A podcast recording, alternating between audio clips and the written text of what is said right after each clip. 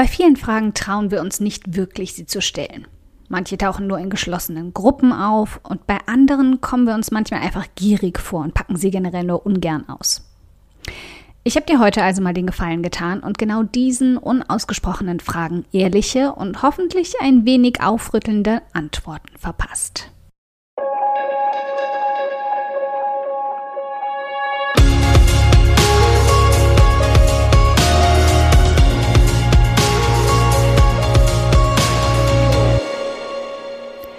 Hi, ich bin Karina, Gründerin von Pink Kompass um 180 Grad und der Feminine Jazz und teile hier im um 180 Grad Audioblog alles mit dir, was in meiner Selbstständigkeit funktioniert und was nicht. Wir knacken meine Strategien rund um Marketing und Mindset, denn Erfolg beginnt in deinem Kopf.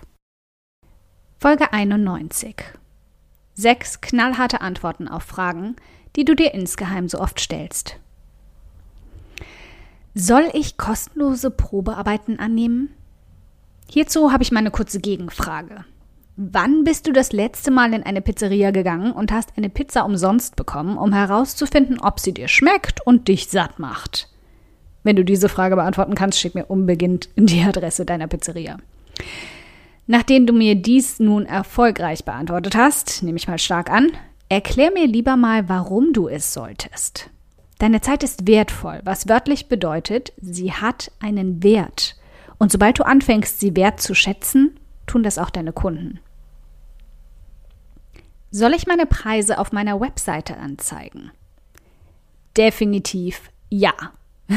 Wenn du keine Preise auszeichnest, gibt es nur zwei Eindrücke, die du damit vermittelst. Und beide arbeiten nicht zu deinem Vorteil.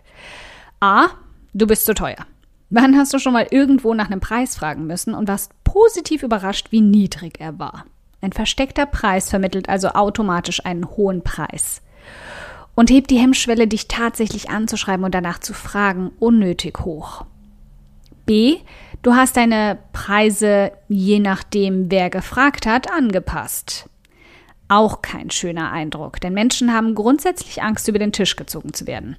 Und dass Person X weniger zahlt als Person Y gefällt uns gar nicht. Vor allem, weil wir automatisch fürchten, Person Y zu sein. Warum zum Teufel enden Preise grundsätzlich auf 99 oder beim neuesten Trend auf 7? Aus einem ganz simplen Grund. Psychologie. Ja, klar, theoretisch ist uns allen klar, dass 9,99 Euro eigentlich 10 Euro sind. Aber trotzdem rundet unser Hirn, das konditionierte Ding, automatisch ab. Und nicht brav nach der mathematischen Regel, sondern nach der visuellen. 9,99 sieht einfach weniger aus als 1,0,00. Das eine ist dreistellig, das andere vierstellig. Und gleiches gilt dann auch für die 7. Abgerundet landet sie näher bei der 5 als bei der 10. Klingt idiotisch, funktioniert aber. Wie gehe ich mit Menschen um, die mich in E-Mails löchern und ausquetschen, aber nie etwas von mir kaufen? Vertrauen aufbauen und hilfreich sein ist eine Sache.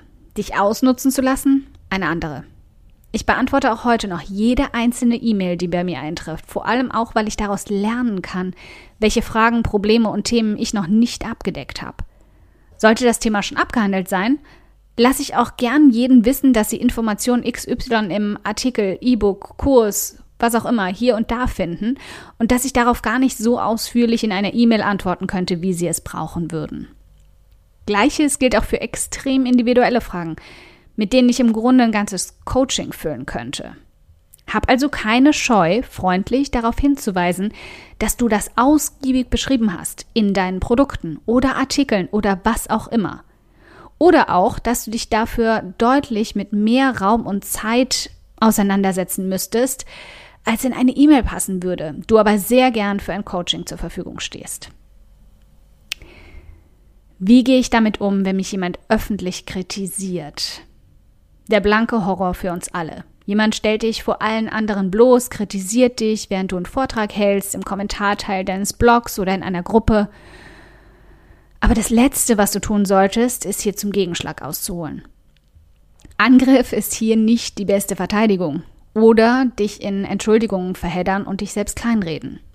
Stattdessen solltest du souverän bleiben und lösungsorientiert denken. Sag ihm oder ihr, dass es dir leid tut, dass du die Erwartungen nicht erfüllen konntest und frag direkt und offen nach, was du hättest besser machen können.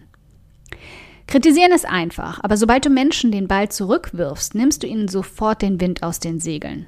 Dann siehst du, wer tatsächlich konstruktiv kritisiert, und daraus kannst du schließlich tatsächlich lernen, und wer einfach nur Dampf ablassen will. Letztere wird sich dann ganz schnell selbst die Glaubwürdigkeit rauben und erstere werden meist handzahm. Letztendlich wollen die meisten Menschen nämlich einfach nur das Gefühl bekommen, du nimmst sie ernst.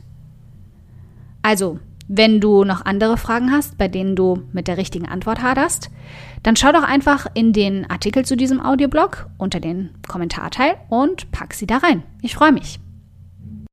Ein dickes Dankeschön, dass du heute beim um 180 Grad Audioblog dabei warst. Und falls du noch mehr knackiges Marketingwissen oder Mindset- und Motivationskicks brauchst, schau auf podcast.um180grad.de nach weiteren Episoden oder direkt auf www.um180grad.de in über 100 hilfreiche Artikel rein. Wenn du eine Frage hast, die dir auf der Seele brennt und die du gern für eine Podcast-Folge vorschlagen möchtest, dann schick sie mir jederzeit an podcastwunsch.um180grad.de. Ich freue mich schon darauf.